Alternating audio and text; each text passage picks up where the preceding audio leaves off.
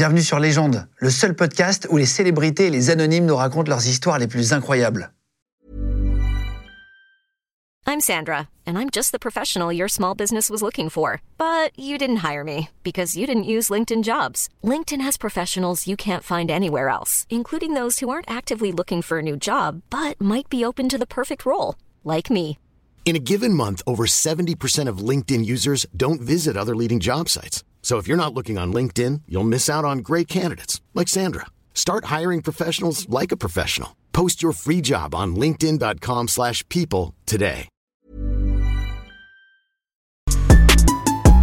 Légende podcast.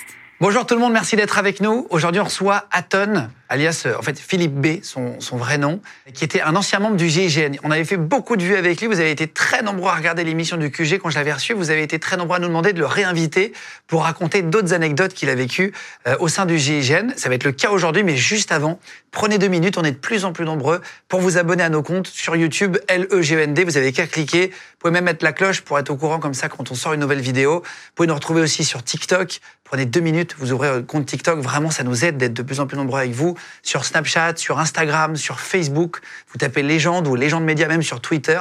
En tout cas, merci de prendre vraiment une minute pour nous rajouter. Vous êtes des bombes. On y va avec l'émission d'Aton. C'est parti. Bonjour tout le monde. Bienvenue Aton, ancien Merci. membre du GIGN. Bienvenue sur le plateau. Ça fait plaisir de t'avoir. Merci à toi, Guillaume. Bah oui, ça fait plaisir. Trop content. Alors, euh, Aton, quand on l'avait reçu il y a maintenant euh, 3-4 ans, à l'époque, en 2019, tu avais sorti un livre qui avait cartonné, qui s'appelait Confession d'un Ops. Euh, après, tu en as sorti un autre qui s'appelait Feral. Mm. Euh, je crois que tu as vendu, euh, je sais plus combien de cent- centaines de milliers, c'est 100, 100 et quelques mille, euh, les deux ouais, on, confondus. a, c'est- on est à plus de 100 000 sur le premier et pratiquement 20 000 sur le deuxième. Toi, tu étais intervenu à l'époque des attaques sur Charlie Hebdo pendant Mhm. l'assaut des, des- des frères Kouachi. Euh, maintenant, tu as, quitté le GIGN, tu as pris ce pseudo Aton et tu as joué dans des films. Ton but, c'est de devenir comédien. Tu tournes avec euh, Daniel Auteuil et Jamel Debbouze. Là, je t'ai vu. Dans le nouveau jouet, ouais, j'ai, euh, ouais, ouais, j'ai, ça a été, euh, ça a été une super expérience. J'ai eu pratiquement une quinzaine de jours de tournage. Euh, donc tous les jours avec Jamel Debbouze, avec Daniel Auteuil, donc euh, des leçons euh, tous les jours. Et avec ouais, Eric Cantona aussi. Eric Cantona, alors ça c'était mais pratiquement juste à la sortie bah, de, de, de- de l'unité, du, du GIGN. Je crois que je suis sorti en décembre et au mois de mars on tournait Dérapage. Bon, c'était un petit rôle, hein, c'était pas, c'était pas non plus, mais c'était un premier pas. Tu as été le premier à venir dans l'émission. Euh, Ouais. des, des- des- des forces étatiques, c'est rigolo parce qu'il y en a beaucoup qui ont suivi. Mhm. tu as été le premier à avoir le courage de venir parler, à tel point que beaucoup de gens pensaient que c'était pas vrai. Bah, euh, oui. Je te rappelle, dans les commentaires et tout, on s'était écrit après, je me rappelle, j'étais en vacances, on s'était appelé. le- Tu dis, mais c'est fou, quoi, les gens ne me croient pas, je comprends pas, j'ai juste raconté des choses parce que t'étais pas cagoulé. Non, Et puis le premier à avoir parlé à visage découvert. Puis j'étais, euh, j'étais encore, j'étais encore, moi, je quittais juste le GIGN, donc j'étais encore dans ce carcan, dans ce truc-là. Mais avec du recul, j'ai compris un peu pourquoi cette incompréhension, parce qu'effectivement, c'était la première fois. Euh, L'image que les gens, que le public a du GIGN, c'est un homme qui est, qui est, qui est dans le secret, alors que c'est pas de secret, c'est discret, qui est cagoulé, qui a pas de visage. Et en même temps, moi, je, je t'ai raconté des, des trucs, euh, la balle dans le pied. Tu avais j'ai raconté un peu, ouais, un peu, Mais- un peu de ta vie perso, tu vois. mais oui, mais ça rendait là, les choses euh, bah, très humaines et je pense que le public n'était- ne s'attendait pas à ça et ni les institutions. Les institutions n'ont pas fait barrage hein, par rapport à ça parce que tout était vrai, tout était euh, expliqué, voilà, mais c'était très personnel et ça les a, euh, ça les a perturbés un peu. Ils étaient pas contents au début, les chefs? Au début, Là-bas. alors moi j'ai pas eu de retour, tu sais, c'est la grande muette, hein, donc ils ne disent pas. Mais il y avait un gros silence qui en disait long.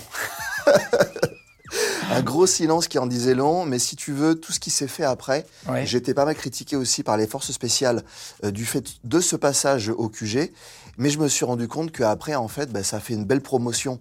Euh, et d'ailleurs, euh, Pour les je vais pas dire les euh, noms, mais bon, bref, si, je pense qu'ils assumeraient.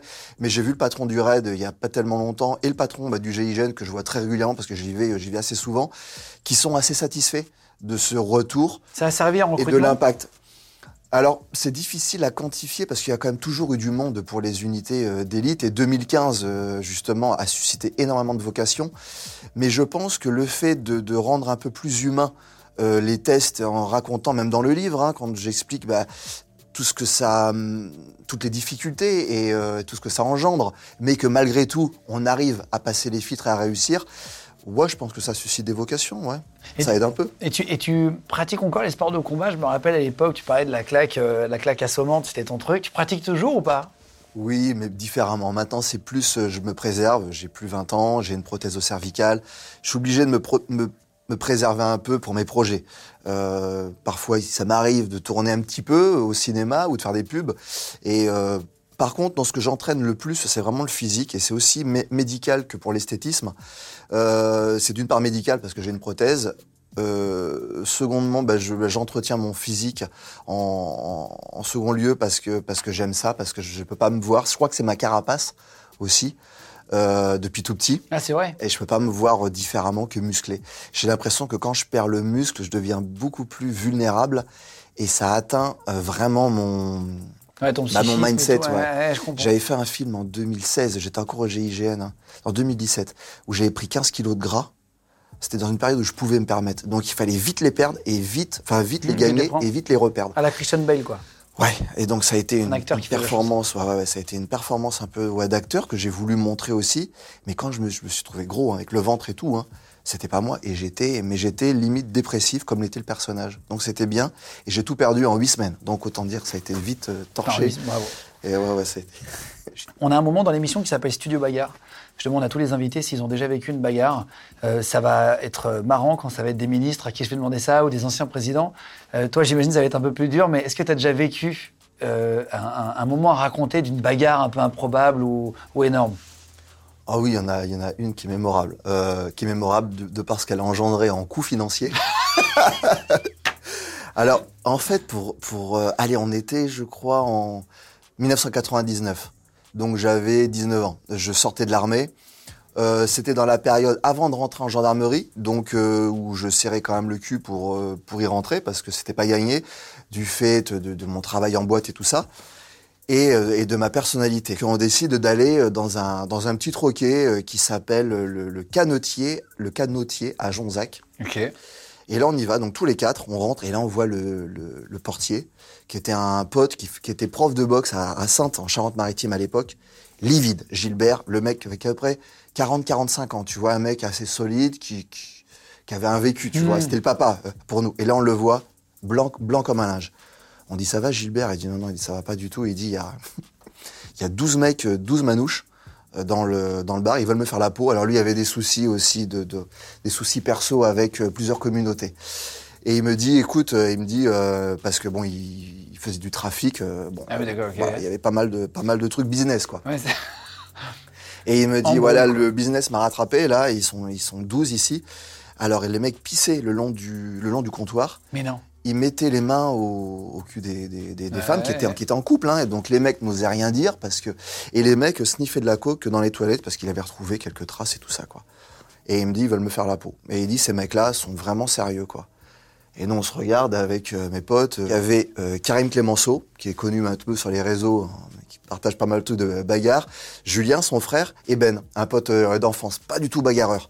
Bah, J'ai dit, bah, Gilbert, on est là, on, on fera ce qu'on pourra. On verra bien, quoi. On dit, bah, dès que t'en sors un, nous, on suit. Et on demande au patron, donc le patron nous installe, tu sais, il est content de nous voir.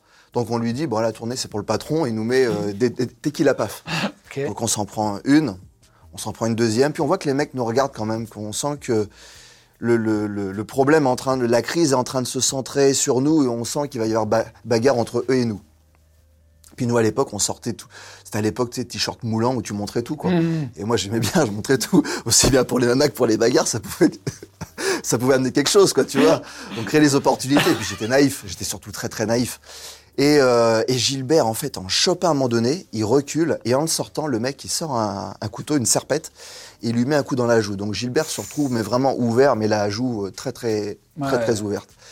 Et une, bless- une blessure au couteau, euh, on en voit dans des films, mais dans la réalité, les chairs en fait euh, enflent et c'est vraiment pas beau quoi. Et, euh, il le sort, donc nous on se lève, on voit que les mecs suivent, et là ça part dehors. Et là en fait on se bat avec, bah, comme on peut. Donc nous on est quatre, bien que Ben lui prend plus les bombes lacrymogènes et va gazer. Et Gilbert, lui, il est, il est presque out, quoi. Il, il, a le visage en sang. euh, et nous, on sort donc les, les, les, les trois, hein, euh, Julien, Karim et moi. Et là, on se bat. Donc, on se retrouve donc, dans ce, dans ce bar-là, enfin sur une petite place, parce que le canotier est sur- il donne euh, vraiment sur une petite place où il y avait table et chaises. Et là, on se bat avec les mecs. Et on y va fort. À, à l'époque, moi, je travaillais en boîte de nuit. J'étais vice-champion de France en full contact. Karim, il enchaînait les coupes dans, différents styles. euh, on faisait du combat libre. Et, euh, et on aimait ça. Donc, euh, donc C'est on fou envoie. d'aimer se battre vraiment, parce que ça fait très mal. Ouais, Faut mais aimer. ça, en fait, c'est une décharge d'adrénaline, tu sais. C'est comme un sport euh, violent, tu vois, comme un sport extrême. Les sports extrêmes sont, sont assez violents hein, Ah, dans non, mais le- ce bien que sûr, ça sûr, provoque en soi. sûr, Et je pense que c'est un peu le cas. Donc on aimait ça, tout pendant que ça se passait bien. Mais quand à y réfléchir, c'était complètement débile quand tu vois les conséquences que ça pouvait avoir. Bref, on se bat. Il y en a six qui partent et six qui restent. Et les six qui restent sont vraiment déterminés. Mais les mecs, on les frappait, ils ne sentaient rien. Il y a eu en au final, il y a eu 44 points de suture sur le crâne d'un manouche. Il y a eu euh, renfoncement de la cage thoracique. Il y a eu mâchoire cassée. Nous, chez nous, à part euh, quelques quelques fractures au niveau des, des métacarpes ou voilà, c'est tout ce qu'il y a eu. On a envoyé, on s'est battu même à la fin. Ce qui voulait, ça a duré une heure et demie de bagarre. Ils voulaient rentrer dans le dans le bar absolument et nous en fait on les empêchait. On a barricadé le bar. On a, moi j'ai arraché les montants, tu sais, de, de porte en alu pour piquer à travers la porte pour les faire reculer. Donc, mais non mais c'était Donc une vous avez bagarre. détruit le bar. On a cassé une batte de baseball. Le bar a été 250 000 francs de réparation. Parce qu'il y a eu un article après, dans la presse. 250 000 francs de, de réparation. Les gendarmes sont venus à un moment donné, à l'effectif de deux, avec la, ils avaient le kipi à, à- à- à l'époque. Et nous, en fait, on était, on était à l'intérieur. Donc, on ouvrait les portes, on frappait, on revenait. C'était des assauts, en fait, qu'on faisait pendant une heure et demie. Et quand les gendarmes sont arrivés, les mecs, ont, ben, ils ont pris une gifle hein, par un des manouches. Le, le képi, il a volé. Mais non. Et ouais, et là je me suis dit, ah merde, c'est ce métier que je veux faire. Mais pas comme ça, merde. Et ils sont revenus après avec une espèce de brigade, euh, avec le recul, je pense que c'était un peloton d'intervention d'un escadron, où là, avec tu sais, les matraques, les, les boucliers, et on a été arrêtés avec les mecs Avec en fait. eux, hein. ouais. Et toi, t'étais pas gendarme encore, non? Ah non, non, bah Et non. tu voulais, t'as pas eu peur de pas l'être? Ah ben moi j'ai eu une, j'ai eu une, enfin, une pseudo garde à vue. Le lendemain, j'ai été auditionné par cinq gendarmes, et là j'ai pris la foudre. Il me dit, mais t'es, t'es complètement irresponsable, tu veux rentrer en gendarmerie, t'as vu ce que t'as fait? Ben j'ai dit, vous êtes pas venu. Et mais attendez, vous êtes... Ah, mais j'étais, j'étais assez virulent. Il y en a qui m'a dit, calme-toi, parce que ça pourrait mal se passer pour, Ah, c'est pour la suite. Ouais, ouais. Ah, ouais. J'ai eu deux ans d'enquête de moralité, hein, faut pas l'oublier, hein, c'est, long. Avant hein. de rentrer au GIGN Non, Avant de rentrer en gendarmerie. Normalement, là. c'est entre, entre 3, 6 mois, 9 mois Parce maximum. que t'avais un passé un peu compliqué. Bah, les bagarres. Ah ouais, ouais, oh là là. Qui paye dans ce cas-là? Bah, alors déjà, c'est pas moi, mes potes, heureusement, parce qu'on les avait pas. Mais euh, bah, je pense que l'affaire a dû être jugée après. Enfin, j'imagine, parce qu'il y a eu... Moi, j'ai pas été inquiété après. Je sais que Gilbert, lui, a été, a été menacé par la communauté. Il a fallu, on s'est re- relayé après. Mais alors, qui a payé euh, Parce que 250 000 francs, c'est quasiment 250 000 euros aujourd'hui. Ouais. En équivalence, tu vois. Ah, mais c'est pour ça que c'est passé dans le journal. Oh là. non, mais c'est non, mais c'est fou, Parce que, parce que... tout ce que tu racontes est vrai. Je, je- je précise juste, mais pour vous expliquer, euh, il y avait eu des doutes à l'époque quand tu étais passé. Il y a toujours des mecs qui disent ah, c'est pas possible, c'est pas un. Après ton passage dans ma précédente émission, tu as carrément reçu la Légion d'honneur. Oui. Euh, Est-ce que tu, tu l'as ramené, je crois? Tu peux la montrer? Pour vous montrer, on vous montre même le diplôme, hein, parce que tu reçois Non, un y a papier avec. Il y en a qui vont dire que je l'ai acheté sur, euh, sur, sur le bon coin. Est-ce que tu peux nous montrer du coup tes médailles alors? Alors là, pris? là, t'as as les médailles ici, ici t'as les brevets. Donc euh, bah, le brevet chu- chuteur opérationnel, euh, le brevet chuteur opérationnel euh, du GIGN. Donc là c'est le brevet 49, celui- celui-là c'est 2703. Euh, Ah, tu donnes le numéro du brevet pour ouais, prouver que ou- c'est bien toi. Attends, ouais. 2704, putain, je sais plus. Ouais, 2703, qui sont tous notés. En fait, Ah les oui, vrais brevets sont notés derrière. Et là, alors là, t'as le brevet bagarre. Ça, c'est pour montrer aux complotistes que c'est vrai, hein, mais euh, c'est évident qu'on avait vérifié avant, mais comme ça, on vous le montre. Là, c'est le brevet bagarre. euh, Là, c'est trois mois de stage à Fontainebleau de, de bagarre où tu apprends différentes disciplines. Là, et là, tu as le brevet euh, GIGN. Donc, brevet 253, brevet 49. Et puis là, c'est les médailles. Donc, avec la Légion d'honneur, la médaille militaire, euh, la médaille gendarmerie, médaille d'or Attends, de les, France nationale. Légion d'honneur, tu peux la, la montrer Moi, j'ai jamais vu une Légion d'honneur. Bah, merci beaucoup, en tout cas, de nous avoir amené les médailles. Ça montre. Ouais, ça, ça, ça montre, mais en même temps, tu sais, il y a, hum, on est toujours gêné. Les militaires sont toujours gênés de montrer les médailles. Il y a une grosse pudeur par rapport à ça. Euh, et c'est pas par rapport à ce qu'on a vécu, c'est un traumatisme ou quoi que ce soit. C'est pas ça. C'est qu'en fait, il y a beaucoup de comparaisons. Et il n'y a pas de comparaison. En fait, chaque mission est différente. J'ai eu des, des médailles qui, pour moi, ne valent pas grand-chose, et j'en ai pas eu pour des choses qui ont vraiment, euh, qui sont très importantes pour moi. Et puis on n'aime pas parce que ça fait très prétentieux, c'est très français ça. Tu dis pourquoi la. Légion d'honneur d'ailleurs? Je t'ai pas demandé. Pff, La Légion d'honneur, je l'ai eu pour l'ensemble. Euh, en fait, tu sais, c'est comme, euh, c'est comme des points. euh, quand tu as suffisamment de bons points, bah, moi, il se trouve que j'ai, je dois avoir sept ou huit citations.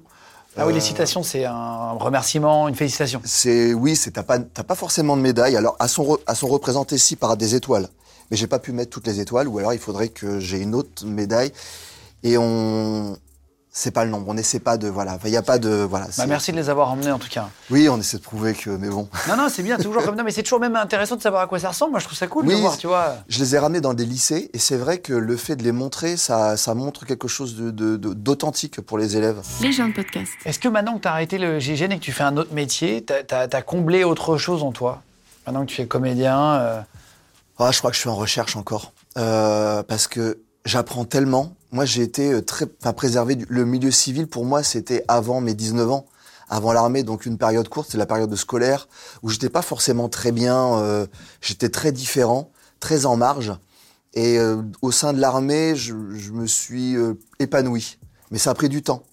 Et euh, là maintenant, dans le milieu civil, bah, ça prend du temps encore. Ça fait trois ans que je suis remis à la vie civile que j'apprends que le sens de l'engagement, ben, tout le monde ne l'a pas, comme euh, moi ou les autres, les autres militaires ouais. Euh, Il y a tout un tas de choses, ouais, je prends beaucoup de claques en fait. C'est pas les mêmes valeurs que dans la vie militaire? Non, c'est pas les mêmes valeurs, mais c'est super intéressant pour moi parce que je me lance dans une carrière qui est complexe, le métier d'acteur. Euh, Je suis auteur aussi, alors c'est plus simple le métier d'auteur parce que là je suis seul avec euh, ou avec Jean-Luc Riva, mon co-auteur, sur l'écriture. On est très libre et on écrit, on fait et après on propose. Mais le cinéma, ouais, c'est très compliqué. Je me heurte à beaucoup de, de préjugés et, euh, et le business aussi parce que je fais des partenariats. Donc euh, moi je sais pas me vendre. Quand on est dans le don de soi, on sait pas. Oui, oui, c'est complètement antinomique à ce que tu as appris avant. Quoi. Et je me suis fait avoir. Mais depuis que j'ai quitté, j'ai attiré, en fait, avec les compliments, avec des merci, on a réussi, en fait, à me, à m'avoir sur plein de choses parce que je pense que le, le militaire n'a pas beaucoup de reconnaissance au sein de l'armée.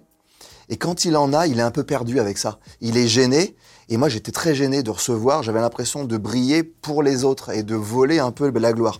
Ça m'a pris du, ça a fait son chemin. Maintenant, je prends les merci, je prends ma part et, euh, et je me dis, bah, c'est aussi pour les collègues, quoi. Mais, euh, mais c'est très bizarre. Ouais. Je, je suis en apprentissage en fait encore.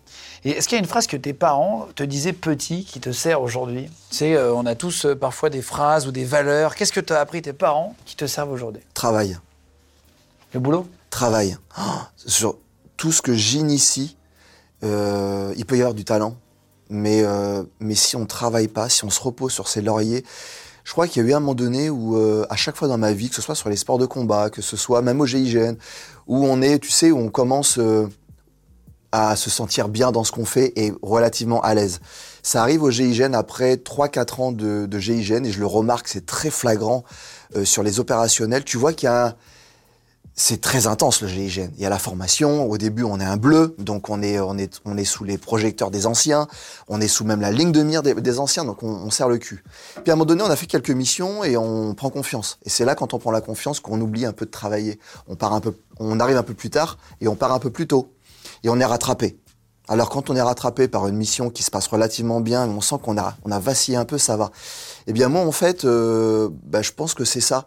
C'est avec le métier d'acteur, avec euh, auteur, je veux pas me reposer sur mes lauriers et toujours garder cette notion de travail. Le Ouais, travail paie. bosser, Et ouais. le travail paie. Parfois ça prend beaucoup de temps, mais ça finit toujours par arriver. Exactement. Faut pas changer la voie, en fait. Faut pas changer de Non. direction. Euh, Est-ce que tu as déjà eu un, un- Tu parles de. Tu as beaucoup bossé, tu as fait beaucoup de missions. Est-ce que tu as, déjà eu un moment de malaise, un truc un peu drôle qui t'est arrivé euh, durant tes missions au GIGN Alors oui, alors je vais arriver sur un malaise qui est, qui est Un peu marrant. Ouais marrant. Oui marrant parce que parce que parce qu'on rit pas en fait du désespoir des gens. Tu sais les Ah non, non, évidemment, évidemment. C'est euh, mais des malaises ou euh, ou des gens qui étaient vus très forts. Alors quand on fait un briefing, quand on fait un briefing, on nous annonce le pédigré du, de la personne qu'on va interpeller. Quand le GIGN se déplace, en général, c'est pas pour rien. Ouais. Donc le mec a attaqué à main armée, il a parfois tué. Et là, en fait, on, on va en Corse pour interpeller un terroriste corse. Alors les terroristes corses, eux, s'en prenaient aux maisons. Pas forcément aux gens, mais plus aux, aux maisons. Et là, on, on dresse le tableau du mec. Un mec, on a toujours une photo au visage assez dur, le corse, quoi, tu vois. Et on nous dit, voilà, bon, on va arriver par là, par chez lui, on va rentrer donc dans sa cour. Euh, on me dit, moi, tu vas installer une colonne d'explosifs. Donc une colonne d'explosifs, c'est euh, un gros, un gros boudin qu'on doit placer sur une porte, qu'on doit coller sur une porte. Et, euh, et moi, en fait, c'est ma mission, c'est d'ouvrir. Et quand on est à l'effraction, souvent, on dit qu'on est aspiré par la porte qui est ouverte, donc ça nous permet d'être en tête et de passer devant les Ah petits oui, copains ouais, et de sûr. faire ce qui est et de faire l'interpellation. On a tous les dents longues hein, quand on est au GIGN, on veut tous interpeller. Et euh, quand on est effraction, ça nous laisse bah, la porte euh, ouverte en premier pour rentrer. Donc ça c'est bien. Donc euh, le chef me dit bon tu fais tu fais l'ouverture de porte. J'ai ok pas de souci, tout, tout est prêt. Et il me dit par contre tu resteras devant la porte. J'ai commencé à me dire non. T'as déjà interpellé, Ah oui, tu- t'as tu croqué, fais- en gros, euh, voilà, euh, tu, laisses un peu les autres, voilà, tu, tu partages. Très déçu, je dis ok, je bon, pas le choix, de toute façon c'est militaire, hein, donc Ouais, ouais. J'arrive pour placer mon, ma, mon gabarit, explosif, ouais. mon- mon explosif, donc j'enlève les scotch et tout, je place le truc sur une porte qui est humide. Le scotch ne tient pas. Donc à la radio, on me dit laisse tomber et on me monte un bélier. Et tout ça a été filmé par, euh, par Nicolas Moscara, un, un- un journaliste qui nous suivait. Et les images, On on, peut le droit les de filmer voir. ça maintenant. L'État Ah a ouais interdit de suivre une vraie enquête, ouais. Et une vraie interpellation, c'est fini. Et c'est pour ça qu'on a eu le time code, en fait. On a vu le temps que j'ai mis pour ouvrir la porte. Six minutes. Alors pourquoi six minutes? Parce que c'était un terroriste, donc je voulais absolument la faire à l'explos. Donc on me ramène, donc j'ai l'outre qui ne colle pas. Donc je dis au chef, je dis c'est pas grave, je la tiens, je lâche, elle va pas tomber, elle va juste, ça va glisser comme ça.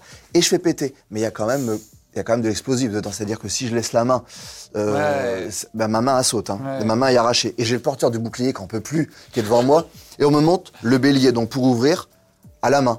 Et je dis non, non, non, non. Je dis moi je veux, moi je veux l'ouvrir à l'explosif. Et je sors un tout petit gabarit en fait, un petit truc, euh, c'est du cordeau détonnant mis sur un truc très spécial, mais qu'il faut que je confectionne parce que je l'ai pas préparé mon truc. Donc je commence à sortir mon rouleau de scotch, à demander aux, aux opérationnels qui sont dans la colonne de tenir le truc. Les mecs qui me regardent sous les cagoules, mais je vois des yeux, les mecs qui me regardent, mais tu fais quoi? Et le chef qui, qui est fou.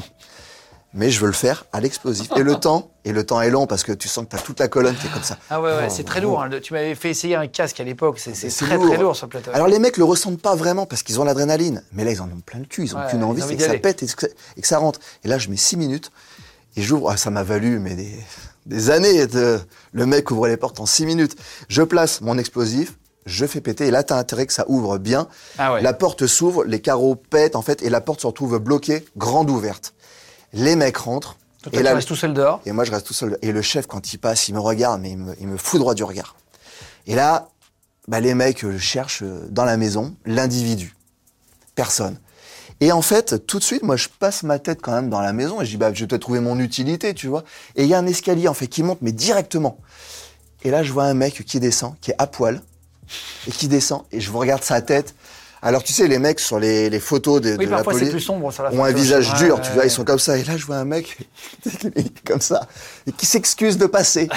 Et le mec, il passe comme ça. Il est à poil. Et moi, j'avais, j'avais une arme là, j'avais un, un pistolet automatique ici, et j'étais euh, très euh, traditionnaliste. J'avais mon revolver là, Oui, mon oui, avec MR73. le barillet, tu nous en avais pas.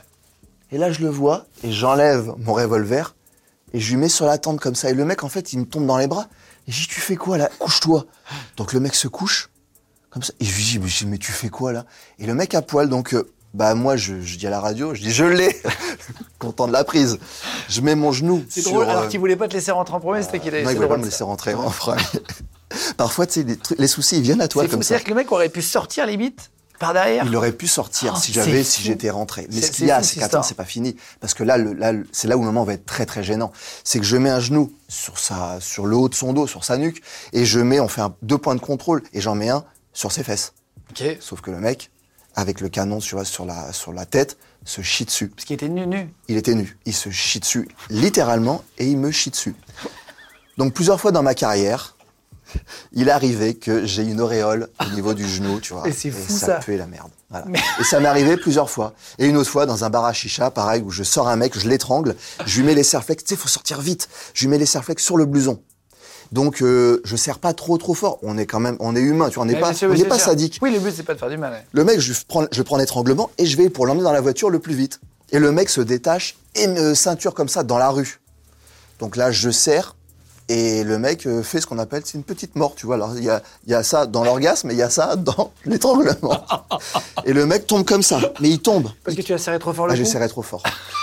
Et, euh, et là, le médecin arrive tout de suite. euh, Qu'est-ce qui se passe et tout Et je lui mets deux, trois, deux, trois gifles, tu vois. euh, et, euh, et le mec revient à lui. Ah, mais je dis, bah, il est bon. On, on, on le rattache, on l'amène dans le véhicule. Et au moment où je le mets dans le véhicule, je fais. Je dis, putain, ça pue la merde. Le mec qui dit, ah ouais, ah ouais, je me suis chié, tiens, je me suis chié dessus. J'avais vos conneries, là. euh, putain, tu m'as, tu m'as défoncé le cou. On le fout dans la bagnole. Donc moi, je le fous entre le, entre le dossier du, du, du, du conducteur et le siège. Je lui dis, malheureux, pose pas ton cul sur le siège, sinon je te défonce. Et le mec me dit, on va où là? Oh, j'aimerais faire beaucoup de route. Le mec me dit, hé chef, on peut faire un truc. Il dit, je peux enlever ma culotte et on la jette par la, on, on la jette par la fenêtre. Eh, j'ai mais t'es con ou quoi? J'ai tu veux créer un accident, on va prendre la, on va- prendre le périph', si je jette ta culotte pleine de merde, on va créer un accident, mec. Ah, mais je peux pas aller chez le, je peux pas, je sais pas où vous m'emmenez, mais je peux pas aller chez le juge comme ça. euh. Et d'ailleurs, euh, euh, suite à l'émission, qui a été le record du QG à l'époque, I'm Sandra, and I'm just the professional your small business was looking for. But you didn't hire me because you didn't use LinkedIn jobs. LinkedIn has professionals you can't find anywhere else, including those who aren't actively looking for a new job but might be open to the perfect role, like me. In a given month, over 70% of LinkedIn users don't visit other leading job sites. So if you're not looking on LinkedIn, you'll miss out on great candidates like Sandra. Start hiring professionals like a professional. Post your free job on linkedin.com/people slash people today. Je me rappelle à l'époque, cumulé avec Facebook, les capsules, je voyais des extraits de toi qui étaient même pas sur nos réseaux, qui faisaient 7, 12 millions de vues, c'était fou. Euh, on t'a reconnu dans la rue après? Oui. Les gens t'ont parlé de l'émission? Oui, oui, oui, beaucoup. Beaucoup, et, euh, et d'ailleurs, euh, bah, tous ceux qui critiquaient, je, je, je les ai pas vus vraiment en vrai, quoi. Mais ça, c'est toujours pareil, hein. les haters, tu les vois J'en ai hein. appelé quelques-uns quand même. T'en as appelé? Ouais, sur Messenger. Tu sais, sur Facebook, tu as le, c'est lié avec Messenger. oui, oui. Et en fait, j'en ai appelé. Donc certains, ils se font, non, mais c'est bien toi. Et je dis, bah ouais, ah, c'est génial. Je dis, ouais, attends, attends que ce soit génial, on va quand même causer, toi et moi. Et je les appelais en, en- en visio, tu vois. Alors certains voulaient pas se montrer, donc je les appelais en, en vocal. Et les mecs disaient bah, qu'en fait, euh, non, ça avait suscité parfois. euh, ils me sais, vachement imbu de ma personne, un peu. C'était l'image que ça a peut-être dégagé. Mais moi, je racontais ça naturellement. Et je trouve qu'il faut. En fait, il faut s'en foutre euh, du truc. Oui, oui, exactement. Non, mais, non, mais c'est. On. On Et les mecs regrettaient. dans un endroit improbable, on est venu te voir. euh, Euh, Ça peut être à la, à la salle de sport, t'es en train de faire du sport, ça peut être au restaurant. Ouais, alors au, ouais, au sport, j'ai, euh, j'ai une fois je faisais du, je fais toujours, je commence toujours mon sport par vélo elliptique, tu vois, dans ma salle, dans Montargis, et et t'as une nana un jour qui vient, aller à, aller à l'accueil, elle me regarde comme ça, et elle bloque. Et elle fait à sa copine, ouais, mais bon, Et tu sais quand tu commences à avoir une, notoriété, vois- tu le vois quand t'as tu reconnu, vois les ouais. gens dès qu'ils te reconnaissent, tu vois, tu captes les pieds, puis tu fais celui qui qui voit pas. Et là, nana elle vient avant son portable, elle me regarde, elle me dit pas bonjour, hein, clac, elle prend la photo et elle se barre. J'ai bah, ah ben bon, bah, c'était tout quoi. Et par- parfois aussi dans, dans les restaurants. Les gens de podcast. Et euh, et t'as été très tatoué? Euh, tu disais, tu fais du sport à la salle, etc. Machin. Parfois, tu mets des, des- des photos de toi sur Instagram, très tatoué, très musclé. Euh, Est-ce que tu as des cicatrices aussi? Bah, j'en ai pas mal, oui. Oui, j'en ai pas mal. Tu m'avais raconté une anecdote à l'époque. euh, où tu avais raconté que tu t'étais tiré dans le pied. Mm. Euh, là, tu as une cicatrice aujourd'hui, tu as des... Non, parce qu'en, enfin non, oui, j'ai un, j'ai un léger poids. En fait, je m'étais pris une 5,56 qui a un diamètre euh, très Fusil petit. d'assaut. Un fusil d'assaut. La, la balle est très petite. À travers, elle a traversé le pied. Alors, ce qu'il y a, c'est que le trou d'entrée, en fait, est très petit. Ce qui est super euh, dangereux avec ça, c'est qu'en fait, la munition est tellement légère et tronconique, ce qui fait que dès qu'elle touche un os ou un, ou un muscle, parfois, elle, elle vrille. Et, euh, et c'est en vrillant qu'elle fait le plus de dégâts, parce qu'elle a beaucoup d'énergie. Donc, moi, j'ai eu la chance, en fait, quelque part, que la balle traverse le pied. Le trou d'en- d'entrée est très petit. Ça a cramé. Et, euh, le trou de sortie, euh, par contre, aurait pu faire une grosse cicatrice, mais comme bah, tu sais, les peaux mortes s'enlèvent sous le pied, bah, ça m'a pratiquement enlevé. Donc j'ai pas de cicatrice de cette, Alors- de cette blessure-là. T'as ramené ta radio, Ismaël. euh, merci beaucoup. Hop, Ismaël qui me Et oui, donne ça. parce que- Euh, hôpital euh, clinique Saint-Raphaël, X-ray. Et c'est donc je sais pas où c'était ça. Où, Bah, c'est à Bagdad, c'est en pleine zone rouge, parce que l'ambassade de France est en zone rouge, elle n'est pas en zone verte. La zone Ah bon verte, c'est tenu par les Américains. C'est une, une zone qui est sécurisée. Et la- et l'ambassade de France, bah, depuis Chirac, hein, depuis sa décision sur le conflit, bref, vous irez chercher sur Internet, la France est un peu punie et elle est en zone rouge. Et l'hôpital était en zone rouge. Alors c'est la radio de ton pied. C'est la radio de mon que pied. est-ce qu'on voit ou c'est assez compliqué Mais en gros, attends, je vais je vais je vais montrer ce Eh que ben, tu en gros, ce tu- C'est ici, hein, c'est ça? Ouais, tu peux. bah alors je sais On pas. si- voit là. Alors moi, je suis pas radiologue, hein, je peux pas interpréter où sont. Bon, on voit pas vraiment où sont les chairs où ont été, où ont été- ont été touchées. Par contre, ce qu'on peut voir, c'est que bah, j'ai pris la balle dans le pied, mais euh, les os ne sont pas cassés, ni même euh, ni même fissurés. Et ce qui est assez, ce qui est assez euh, miraculeux. Alors je dis miraculeux parce que même les médecins euh, ont du mal à se l'expliquer. Parce qu'une une balle qui traverse ton pied, en fait, il y a tellement d'énergie quand une balle traverse ton pied, tu as ce qu'on appelle une cavité euh, permanente, c'est-à-dire que ça arrache les chairs, ça fait un tunnel. Mais l'énergie que déploie cette munition dans tes chairs fait une cavité temporaire, ce qui fait que ça gonfle comme ça. Tu sais, ça fait Mais et cette énergie va faire que tous les os qui sont sur le chemin sont brisés. Moi, il y a la cavité euh, permanente et la cavité temporaire n'a même pas brisé les os, ce qui est euh, c'est 900 mètres par seconde. hein. Et ça c'est donc ton pied, on voit vers le haut. Ouais. Et, euh, et on voit donc je montrerai la photo en, en gros plan, biais, mais voilà. c'est l'en- l'entrée qui est carrément nécrosée quoi, noire. en fait, la chaleur est tellement, ben je la prends en sortie de bouche presque, hein, en sortie de, de larmes. Donc là, il y a une telle chaleur que le, bah, que les peaux sont, sont cramées, sont cramées direct. Et par contre, ce qu'on voit pas, c'est que le pied derrière est assez éclaté. Ah oui, c'est la sortie C'est pas le même dure, trou. hein. Et j'avais mis des strips et j'avais pas pris de photo pour pas inquiéter le médecin. J'ai pris que l'entrée, de, le trou d'entrée. Je lui dis regarde, Seb, tout va bien. C'est quoi ton plus grand regret euh, durant ta carrière au GIGN Est-ce que tu as un regret, un truc que tu as fait où tu t'es dit, putain, j'aurais pu mieux faire ça, j'aurais pu mieux gérer? Tu sais, on a tous, euh, euh, c'est pas forcément avoir des remords, c'est pas machin, mais, mais tu sais, des regrets, c'est-à-dire, tiens, ça, j'aurais peut-être pu mieux le faire, ça, j'aurais, tu vois je sais pas, est-ce que t'es tombé, t'as glissé, j'en sais rien, tu vois, Alors- à un moment important. C'est pas une connerie, hein. Ouais, j'ai eu des accidents de. En fait, je crois que j'ai tout donné. Sur ma carrière, j'ai vraiment tout donné sans compter. Alors, euh, je suis pas le seul. hein. Euh, beaucoup de collègues euh, donnent sans compter et on se blesse. Et quand on quitte, en fait, bah, on part avec ses blessures et on part seul. Donc, euh, ça peut être aussi bien les blessures euh, psychologiques, parce qu'on est, on est très entouré quand on est au GIGN et on a beaucoup de pudeur. Euh, mais on se rend compte, et je vois, hein, parfois j'ai des collègues, tu sais, j'avais une larme à l'œil quand, euh, quand j'avais fait l'émission, et beaucoup en ont, en ont ri. Alors pas forcément les collègues euh, proches, hein, je parle pas des gens du GIGN, mais des gens des militaires. Et je pense que ces gens-là n'avaient pas, n'ont pas vécu ce qu'on a pu vivre. Alors il faut pas, il suffit pas d'être dans les forces spéciales, dans les unités d'élite pour vivre des choses dures. Les, les militaires, des jeunes Oui, militaires ont vécu des choses extrêmement dures. Et eux peuvent comprendre qu'on part avec des blessures euh, dont on n'a pas conscience quand on est en service, mais qui prennent de l'ampleur après quand on est un peu oublié. Euh, tout ça ressurgit et les blessures physiques aussi. Les blessures physiques, euh, moi je vis avec un handicap, euh, je suis sourd Ah oui. pratiquement d'une oreille. Et, À cause de- euh, de- à cause de tout ça. et je pense que j'aurais pu, bah, en mettant des doubles protections euh, auditives, en, en me ménageant un peu plus sur le poids, à soulever les choses. On donne tout quand on est. On a toujours quelque chose. à- on se dit qu'on a toujours quelque chose à prouver. Et je pense que j'aurais dû me, me- Te ménager? me ménager. Et je le dis maintenant aux plus jeunes. Tu te rappelles d'une la dernière fois où tu as pleuré au GIGN ou d'une fois où tu as pleuré? Est-ce que, est que tu, tu l'avais dit à l'époque, tu nous as dit rapidement que oui, on pleure, euh, Oui. comme tout être humain, avec une cagoule ou sans cagoule, mais est-ce que tu te rappelles d'une fois en particulier? Oui, et c'est bien quand on a la cagoule parce que la larme elle va pas loin, elle est plongée tout de suite. Non, mais je- on s'est même vu déjà pleurer. On s'est vu pleurer sur la mort de collègues, sur des blessures graves de collègues, sur des morts parfois, des, euh, des forcenés où on luttait toute une nuit pour le pour obtenir une reddition et en fait euh, un préfet nous disait qu'il fallait rentrer, on savait qu'on provo- allait provoquer la mort de cette personne. Donc là oui on pleure. On pleure, on est déçu et tout ça. Mais par contre on pleure parfois de, de, de, de joie. Euh, ça m'est arrivé en 2009. Euh, Il y a eu, je sais pas si tu te souviens, ce, ce bateau, le Ponant, Oui, un bateau touristique qui avait été pris en otage. Alors c'était euh, assez C'est où courant. ça déjà? C'était dans le golfe d'Aden, au large de la Somalie. Le, c'était un trima, le, le, le, le Ponant, donc qui est pris en otage par, Les pirates euh, par des pirates. Et ils avaient comptabilisé 18 preneurs d'otages. Donc nous, on devait, on intervenir. ça. Ouais, et je faisais partie des 10 qui devaient monter sur le bateau. Donc, c'était un peu notre Marianne à nous, quoi. Donc, grosse mission. En fait, ça s'est négocié. Euh, Il y a eu échange d'argent. On a récupéré une partie de l'argent. Les, les otages ont tous été libérés.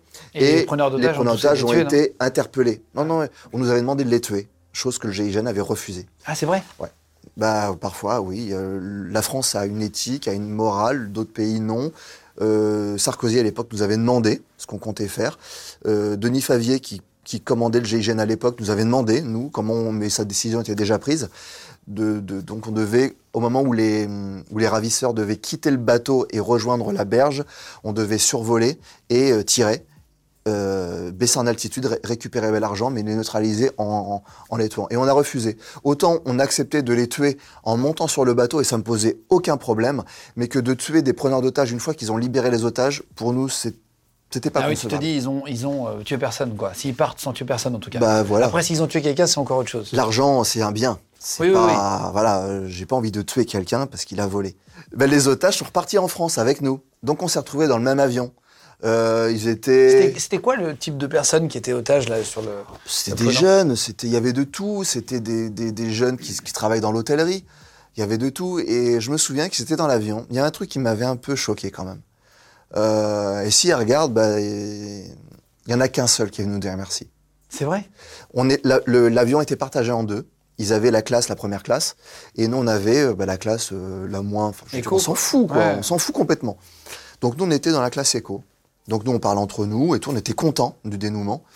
C'était quand même un gros engagement. Hein. On s'apprêtait quand même. euh, C'est très défavorable de- de- d'arriver en Zodiac sur un bateau, même s'il y a des hélicos autour qui sont prêts à traiter. C'est très défavorable. Et 18 preneurs d'otages quand on est 10 à monter sur le bateau, et après d'autres qui sont qui arrivent encore de lisse, c'est quand même euh, c'est assez complexe. c'est juste, ouais. C'est assez complexe. Donc on était prêt à donner nos vies pour ces, pour ces gens-là. Et donc dans l'avion, euh, bah, il y en a qu'un qui est venu nous voir, nous, nous remercier. Ça nous a beaucoup touchés.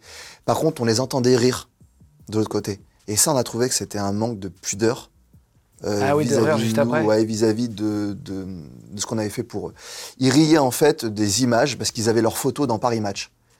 Et ils décrivaient, ils disaient Ah, t'as vu ta gueule, machin, nanana, dans Paris Match. Et non, ok. Ah, t'as trouvé ça moyen. Je trouvais ça moyen. Par, par contre, quand on a atterri, et il a fallu atterrir à 20h05, je sais plus si c'était à Roissy ou à Orly, parce que M. Sarkozy, qui était président à, Ah à ouais. l'époque, avait demandé qu'à l'ouverture du journal de 20h, l'avion pose et les otages rejoignent les Putain, familles. c'est fou, c'est Donc on a de savoir. dû tourner pendant un temps, le vrai. temps que 20h05, l'avion pose, ou sur la piste, je sais plus. Bref, on est arrivé. Et ce qu'on a vu, nous, parce que euh, nous, on est resté dans l'avion, on a vu en fait euh, les otages descendre de l'avion et rejoindre leur famille en courant et en se jetant dans les bras. Et ben là, je peux te dire que moi, j'avais un appareil photo et j'ai filmé ça. J'ai filmé ça du, du hublot et... Euh, Ouais, t'as et vu les parents être hyper contents de et retrouver là, on s'est dit, putain, quel métier qu'on fait. Quel Ah ouais, c'est formidable. Bah ouais, là, tu. tu... Et je, ouais, j'ai eu la larme à l'œil. Même si tu leur en voulais euh, de pas tous. euh, C'était des gamins. T'étais un peu des déçu, J'étais, ouais, déçu. j'ai. Ouais, et je comprends déçu. que le, le côté, euh, sans non plus trop en faire, mais au moins dire merci, parce qu'on aurait pu perdre notre vie pour toi. On ne demande pas des. On demande pas des, des, des, des- Mais quand on croise un otage ou. euh, Mais parfois, tu sais, les rapports entre otage et. euh, Et la personne. Qui va le libérer est assez particulière. Il peut y avoir des merci, comme à Marignane, comme d'autres missions, mais c'est assez particulier. T'as pu, euh, depuis que t'as arrêté GIGN, reprendre une vie plus normale, familiale? Dis que ça doit pas être facile d'avoir une. Même si on a une vie familiale, euh, Mm. j'imagine, au GIGN, comme tous les êtres humains, euh, même si c'est un engagement, tu peux quand même avoir des enfants, une femme, etc. Enfin, j'imagine pour certains. Est-ce que tu, tu- tu peux avoir plus de temps maintenant? Est-ce que c'est un peu l'avantage d'avoir arrêté, d'avoir retrouvé la vie civile ou pas? Non. Non? Non, mais parce que ça fait partie de moi. En fait, je m'engage dans, le, dans ce que je fais, aussi bien dans le cinéma que, que dans l'écriture, avec autant de passion, autant de disponibilité que, que dans le GIGN. Donc, euh, par contre, j'essaie, j'ai pris beaucoup de recul euh, par rapport à ça et j'essaie de- d'accorder des, meilleurs moments, c'est-à-dire de- d'accorder des moments de qualité. Mais mes enfants ont grandi. Euh, J'allais dire, ma femme a vieilli. Mais c'est vrai, en, en même temps, on est un peu plus fatigué et, euh, et en fait, je suis, tout, je suis tout seul sur ce que je fais, aussi bien le cinéma, aussi bien les business. Donc j'ai énormément de travail parce qu'en fait, j'ai semé mes lignes un peu partout et tout mord. Mais ça mord pas forcément comme on veut. Et ce que je voudrais qu'il morde le plus, c'est le cinéma a quand même beaucoup de mal à prendre en France. Donc je pars aux États-Unis pour justement euh, créer, euh, créer ce, Mhm. donner vie à ce rêve-là. Parce qu'en France, c'est très compliqué pour moi. Il faut que tu écrives un livre que tu réadaptes après. Bah, il y a déjà, il y a déjà trois livres qui sont écrits. euh, Il y a un roman qui est en cours. Il y en a un autre qui arrive là du Et il coup y en a un autre qui, a- qui, a- qui arrive. Alors là, je, c'est un livre très pédagogique qui sortira avant le roman, euh, pour le coup, chez un gros éditeur, mais qui m'a demandé avant de publier le roman, de faire un livre euh, technique. Donc je le fais avec beaucoup de passion parce que c'est un sujet qui me touche. On est sur les risques, on est sur sur un vrai partage. Et, euh, et voilà, donc tout marche un petit peu, donc ça nécessite beaucoup de temps et beaucoup d'investissement. Les gens de podcast. J'étais à un dîner un soir et tu étais là euh, avec ta femme et elle racontait qu'une fois tu l'avais envoyé une photo d'adieu. Euh, C'est pour montrer la charge émotionnelle. Tu peux nous raconter cette anecdote? Je crois que tu l'avais pas racontée encore. Non, non, non, je l'ai pas raconté. Je- euh, J'étais, euh, j'étais en Libye. je le raconte dans le livre, mais en fait, on avait exfiltré l'ambassadeur de France qui dînait à l'ambassade de- d'E- d'Espagne. Et ce soir-là, Tripoli était à feu et à sang. On n'a pas réussi à l'emmener jusqu'à l'ambassade, on l'a amené jusqu'à la résidence, mais une ancienne résidence de l'ambassade. Et là, je me retrouve en fait, euh, bah, tu sais, on dit qui tient les hauts à l'armée, qui tient les bas, c'est-à-dire que pour pro- protéger un bâtiment, on a tendance à prendre de la hauteur, donc à monter sur le toit. Et là, je monte tout seul euh, sur le toit parce que ça a défouraillé, ça tirait à 360 degrés. J'ai mis les images sur, euh, sur Instagram pour On montrer. entend tirer, on, euh, on voit les impacts de balles sur ta façade de chambre. oui, parce, qu'on, parce que justement, l'ambassade de France était prise pour cible et, euh, et nous, avec l'ambassadeur de France, on, bah, donc ça a tiré. Et j'ai été pris pour cible par des snipers sur ce toit-là. J'ai failli traiter les snipers, mais à un moment donné, bah, t'es impuissant. Et je me suis dit là, à ce moment-là, c'est ma dernière soirée.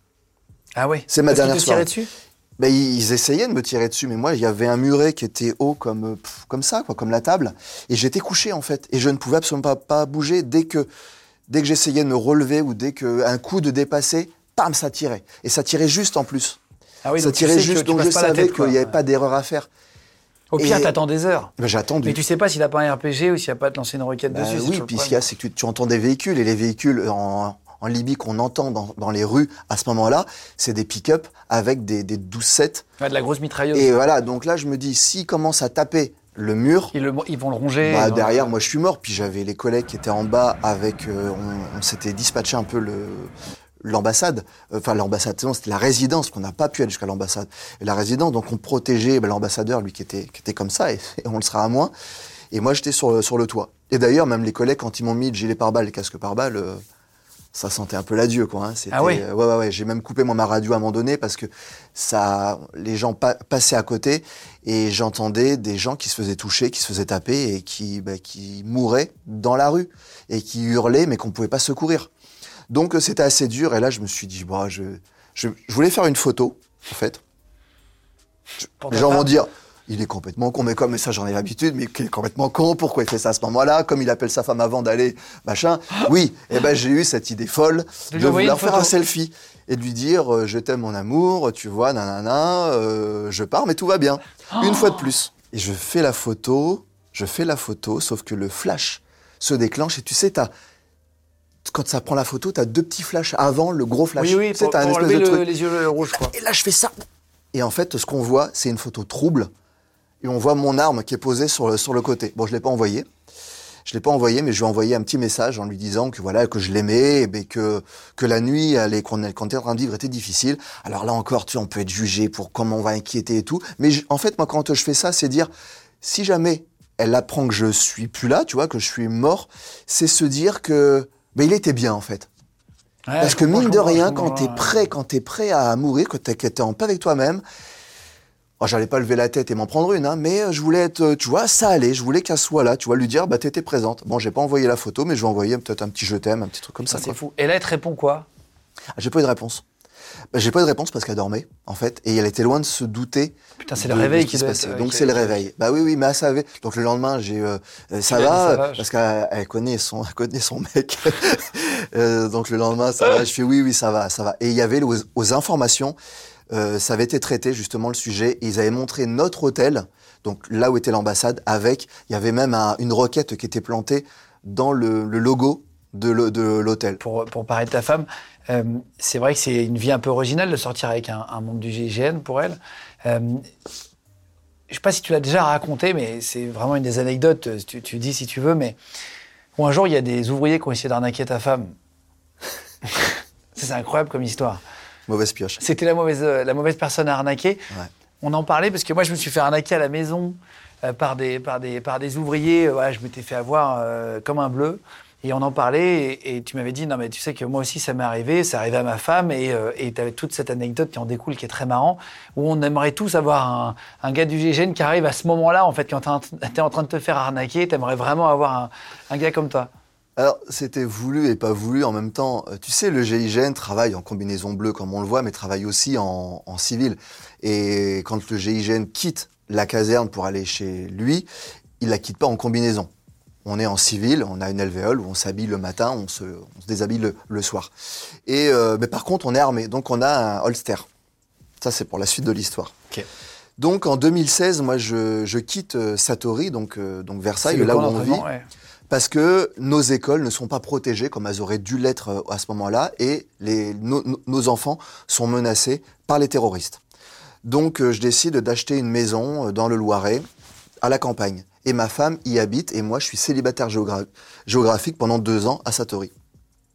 Et un jour, elle elle m'appelle, elle me dit ouais, je, je suis avec des, des- des ouvriers là qui mettent un espèce de, tu sais, c'était les appareils euh, pour filtrer l'air, pour purifier l'air, parce que la maison était très humide. Une VMC, là. Ouais, une espèce de, de VMC qu'ils qu'ils ont vendu, qu'ils ont voulu lui vendre 6 000 euros.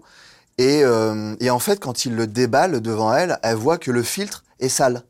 Ah oui, donc c'est une truc d'occasion en plus. Donc c'est un truc d'occasion. Mais ça vaut pas 6000 balles, une Déjà, VMC. ça fait un peu cher. ouais. Et puis, euh, en plus d'o- d'occasion, si tu veux, euh, si c'était ça, j'allais sur le bon coin, je trouvais la, je Ah, trouvais la même chose à, à 200 balles et je l'aurais installé moi-même.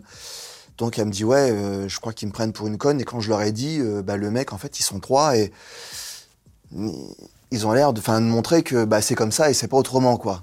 Et moi, Versailles, Montargis, c'est à peu près une heure et quart quand ça roule bien. Euh, quand elle m'a dit ça, j'ai raccroché. Je crois que j'ai dû mettre euh, 45 minutes.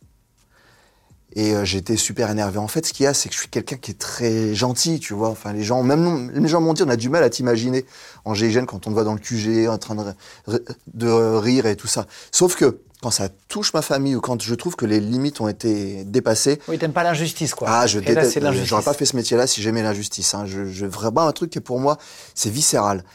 Et ma femme me dit, ouais, ils sont en train de me, ils sont en train d'abuser, quoi. Et là, je prends la voiture, je bombe. Et tu, tu Et lui c'est vrai que tu j'ai lui pas- dis garde-les? Ouais, ouais, je dis, j'y maintiens-les à la maison. Surtout qu'ils ne partent pas. Ouais, discute je veux les- avec. je veux les rencontrer, ces mecs-là. Et je garde la voiture, je sors. Et c'est vrai que j'avais pas forcément réfléchi. Moi, euh, je voulais y aller, tu sais, aller euh, frontal, quoi. Y aller vraiment euh, discuter avec eux. Discuter d'homme à homme, tu vois. Même si c'était trois, ça me, ça me dérangeait absolument pas. Et en plus, j'avais dit à ma femme, ils sont comment physiquement? Au cas où ça part mal. Non, j'étais vraiment énervé. Et, et moi, j'arrive, bah, j'ai pas enlevé, tu sais, le, le- Le holster, Le holster. le- le- le holster, c'est là où on met le pistolet, quoi. On était dans la période après attentat, donc j'avais un Glock 19, donc un 9 mm. J'avais un espèce de couteau ici. J'avais deux chargeurs et j'avais toujours une grenade ici. Bon, la grenade était, euh, la grenade était dans son étui. Alors c'était une, c'est une OF parce que tous ceux qui vont demander c'est quoi qu'une grenade, il n'a pas le droit. C'était une OF, c'est un, c'est une grenade qui fait beaucoup de bruit, Oui, c'est un grosse bang. détonation. C'est un bang. Et euh, pourquoi j'ai ça, je l'expliquerai plus tard, si y en a qui demandent. Bref, c'est tactique, toujours euh, avec un... Bref. Et j'arrive avec ça. Les mecs me voient. C'est surpris. Et j'étais en t-shirt. Donc, euh, bah, tout le bras tatoué, puis bon, bah, musculeux, tu Ouais, vois, puis ça. déterminé, tu vois. J'ai dit bonjour messieurs, j'ai c'est quoi le problème avec ma femme là? Il se passe quoi là? Et il te voit avec une grenade à la ceinture. me euh, tout. Ah non, non, mais ils savaient pas si j'étais gendarme. du bon ou du mauvais côté, quoi. Et j'ai dit, mais vous faites quoi là? C'est quoi le truc? J'ai montré moi le. Le mec dit, non, euh, vous êtes. J'ai moi je suis le propriétaire de la maison et le mari de madame. Il déballe le truc et tout. Il dit, non, parce qu'en fait le filtre, vous voyez, mais regardez.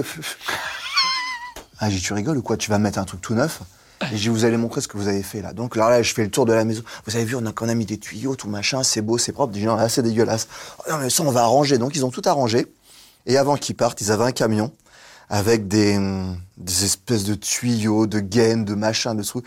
Le mec, il ouvre le truc, il dit Qu'est-ce que je peux faire pour vous faire plaisir? Donc je monte dans le camion avec lui, il me dit, il me dit Vous avez des travaux à faire chez vous? Je vois, bah, j'ai ça, ça, j'en ai besoin, ça, ça. Ouais. Le mec a déchargé son camion, il l'a laissé dehors et ils sont partis. Et ils sont partis. Et on s'est retrouvés Et avec. t'as pas euh, payé les 6000 balles qu'il fallait, du coup, aussi cher? Alors ma femme a payé cher quand même, je trouve. Ah ouais? Euh, j'aurais bien été, re- j'aurais bien euh, fait Ouais, une visite. un peu. Mais tu sais ce qu'il y a, c'est que dans ces trucs-là, tu sais jamais si les gens. Puis nous, c'était notre première vraie maison et tout. On s'est fait quand même pas mal avoir. Ouais, on se fait toujours avoir. Mais j'ai les noms de, de ceux qui m'ont eu et euh, Il est ouf. Euh, quelle est la suite pour toi Pour terminer l'émission, quand est-ce que sort un livre? Euh, c'est quoi la suite là? Alors, euh, alors pour moi, au niveau, de, au niveau des livres, euh, là, Confession d'un homme, on peut toujours le commander. Oui, j'ai Hyper ah oui. intéressant. C'est un, je le dis pas parce que vraiment, euh, c'est- la vérité. Je l'ai lu, je te l'ai toujours dit. D'ailleurs, Mm. il est stabiloté encore chez moi. J'ai vraiment adoré le, le livre. Feral, le deuxième, c'est plus sur la Ferral, c'est le musculation, mode le travail du corps. Ouais, c'est le mode d'emploi. C'est un peu une philosophie de vie. C'est quelques méthodes pour réussir physiquement, mais aussi mentalement, techniquement pour certains. Et puis là, on a le livre justement euh, que je disais là, euh, un livre technique qui sortira, je pense, au mois de septembre, qui devrait faire parler parce qu'on est vraiment dans l'actualité et on essaie d'apporter avec Jean-Luc Riva des réponses qui sont les nôtres. On fait des propositions de solutions à différentes situations de crise. Puis ensuite viendra le roman qui est très attendu. Alors Rebus, c'est un titre provisoire parce qu'il plaît pas à tout le monde, mais là on est sur un, les coulisses d'un contrat d'armement entre la, la France et un pays du Moyen-Orient. On y met les Russes, on- Wagner, tout. Ah oui, d'accord. C'est un peu inspiré de trucs que tu as vus, sans donner les pays, machin, mais c'est euh, Bah, c'est crédible. C'est un peu les 200 pages qu'on n'a pas mis dans GIGN Confession d'un Ops, Ok, ok. qu'on a mis dedans. C'est une fiction, mais qui se base sur des faits réels. Bah, tu l'as ton premier film finalement, à toi. Oui, oui, oui, oui, parce qu'il y a quand même espoir d'en faire, d'en faire un film. Et puis, par contre, au niveau cinéma, ben moi, je fais des allers-retours avec les États-Unis parce que j'essaie vraiment d'apprendre euh, l'anglais euh, correctement pour pouvoir justement faire des écoles euh, américaines et puis euh, euh, aller, euh, aller euh, tenter de jouer aux États-Unis. C'est Aton officiel ton Instagram? À ton officiel. ouais. Aton officiel, si vous voulez le suivre sur, sur Insta ou sur les autres réseaux, d'ailleurs, je te dis sur Insta, Oui, je suis surtout sur, sur Insta. TikTok, mais après TikTok. Ah oui, TikTok, suis tu t'es lancé, j'ai vu, Oui, ouais. je me suis lancé. Bah oui, pendant longtemps j'avais dit c'est un réseau pour les pour les gamins, mais il n'y a pas que des gamins en fait. Apparemment, euh, il y a beaucoup de monde et euh, où là je balance que des vidéos. Alors il y a du, il y a du, ah, il y a moi quoi. En fait, c'est gros panel, du marrant au trash parfois quoi. Ok, Voilà. bah voilà, vous pouvez le suivre sur, sur les réseaux. Vous pouvez nous suivre aussi, un légende L-E-G-E-N-D. Euh, pareil, hein, que ce soit sur Insta, sur Snap, sur YouTube, sur Facebook. Euh, bah, Suivez-nous dessus aussi. Merci beaucoup, euh, merci beaucoup à toi d'être venu. Bah, un grand merci à toi, c'est toujours un plaisir, Guillaume. C'était un, c'était un plaisir. Et si vous voulez mettre des commentaires, mettre des likes sur les vidéos, les gars, merci beaucoup de nous aider. Légende podcast. Vous venez d'écouter un épisode de Légende. Retrouvez cette interview et toutes les autres sur nos réseaux sociaux, YouTube, Instagram, Snapchat et TikTok. Vous tapez Légende, L-E-G-E-N-D. Et si vous avez aimé ce podcast, abonnez-vous et pensez à lui mettre 5 étoiles. Merci.